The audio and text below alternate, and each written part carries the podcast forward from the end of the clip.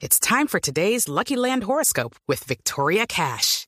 Life's gotten mundane, so shake up the daily routine and be adventurous with a trip to Lucky Land. You know what they say. Your chance to win starts with a spin. So go to LuckyLandSlots.com to play over 100 social casino-style games for free for your chance to redeem some serious prizes. Get lucky today at LuckyLandSlots.com. Available to players in the U.S., excluding Washington and Michigan. No purchase necessary. VGW Group. Void where prohibited by law. 18 plus. Terms and conditions apply. El ICBF indicó que garantizará la contratación de madres y padres comunitarios que venían prestando servicios de atención a la primera infancia. La información con Laura Quiseno. Buenos días. El Instituto Colombiano de Bienestar Familiar indicó que a través de cláusula de obligatorio cumplimiento con los nuevos operadores contratará a las madres y padres comunitarios que venían prestando servicios de atención a la primera infancia en las regiones. Asimismo, estableció que los nuevos operadores que no garanticen la contratación de estas madres comunitarias recibirán duras sanciones por parte del instituto. Los padres y madres comunitarios recibirán por la jornada laboral de 200 horas hábiles un total de 12 pagos. De acuerdo a la entidad, esta cláusula tiene como objetivo que las entidades operadoras cumplan con los estándares de calidad exigidos para la prestación del servicio a la primera infancia, a niños de 0 a 5 años que se viene adelantando en el país. Laura Quiseno, Blue Radio.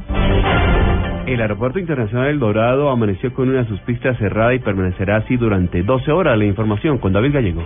Buenos días. El Aeropuerto Internacional El Dorado amaneció hoy con una de sus pistas cerradas. La pista de Engativá está cerrada desde las 4 de la mañana y volverá a entrar en funcionamiento hasta las 4 de la tarde. Esto hace parte del mantenimiento que se lleva realizando durante tres fines de semana para tener la pista en las mejores condiciones. El cierre programado lo anuncia Uriel Bedoya, funcionario de la Aeronáutica Civil. La pista de Engativá la que se encuentra en mantenimiento, entonces este es un cierre programado que se está realizando desde, uh, desde las 4 de la mañana hasta las 4 de la tarde del día de hoy. La institución anunció que se tendrán algunos retrasos menores o leves en la mañana, pero se espera tener un funcionamiento normal y cumplir con los vuelos establecidos para el día de hoy. David Gallego Trujillo, Blue Radio. Total de agua que se presentará este último día de enero en la ciudad de Ibagué y la información con Juan Felipe Solano. El llamado es para que todos los ibaguereños se abastezcan de líquido potable antes de las 10 de la mañana, horario en que empezará el racionamiento en toda la ciudad debido a mantenimiento en la boca toma del barrio La Pola. Ingeniero Juan Carlos Núñez, jefe de Acueducto y Alcantarillado. Desde ya todos nuestros usuarios que hacen parte del sistema para que el día domingo a partir de las 10 de la mañana donde no habrá servicio puedan hacer sus abastecimientos antes de esta hora porque las actividades se van a ejecutar desde las 10 de la mañana hasta las 6 de la tarde. El ejercicio básico es poder hacerle mantenimiento a toda la línea, hacer una inspección en un kilómetro de tubería. Únicamente habrá servicio de agua en los barrios que cuentan con acueducto propio. Desde Ibagué, Juan Felipe Solano, Blue Radio. Cinco integrantes de la banda delincuencial La Cancha Sintética de Belén en el occidente de Medellín fueron capturados por su presunta responsabilidad en el desplazamiento forzado y secuestro agravado. Los detalles con Cristina Monsalve.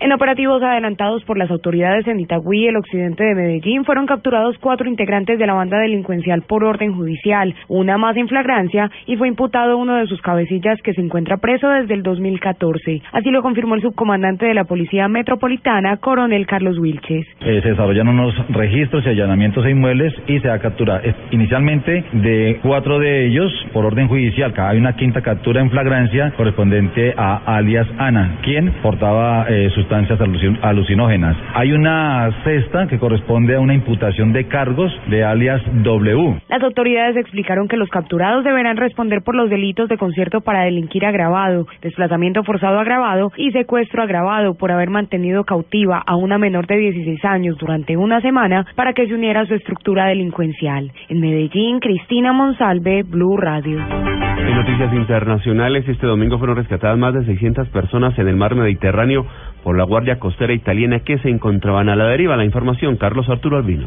La Guardia Costera Italiana informó hoy del rescate en las últimas horas de 655 personas que navegaban en las aguas del Canal de Sicilia en situación de dificultad cuando intentaban alcanzar las costas europeas. Los rescatados fueron socorridos por unidades de guardacostas y también por naves europeas en diversas operaciones de salvamento desplegadas en el Mediterráneo y coordinadas por el Centro Nacional de Socorro de la Guardia Costera de Roma, perteneciente al Ministerio Italiano de Transporte. Por su parte, la Guardia Costera Italiana también informó de que en la jornada del 30 de enero su nave Ditilio auxilió a 239 personas, mientras que la Fiorillo asistió a 95 personas.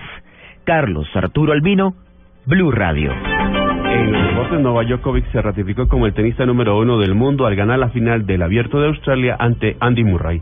Johanna Quintero.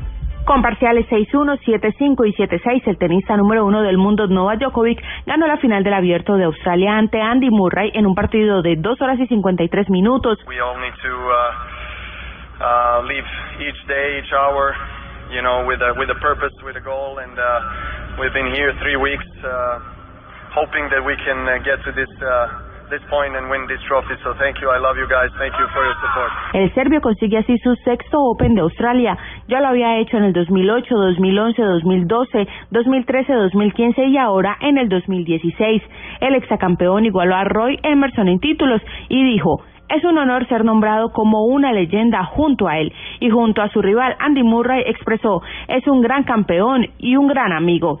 Esa fue la cuarta vez en seis años que Novak y Murray se enfrentaron en una final australiana con saldo positivo para el número uno del ranking de la ATP.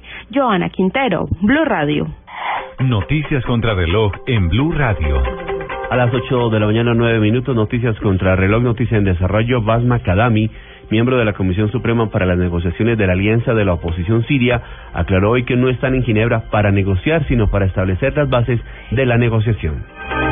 La cifra, al menos 45 personas murieron y 110 resultaron heridas este domingo en una triple explosión cerca del santuario chiita de Sayida Seinab, al sur de Damasco, según un balance de la agencia oficial siria de prensa.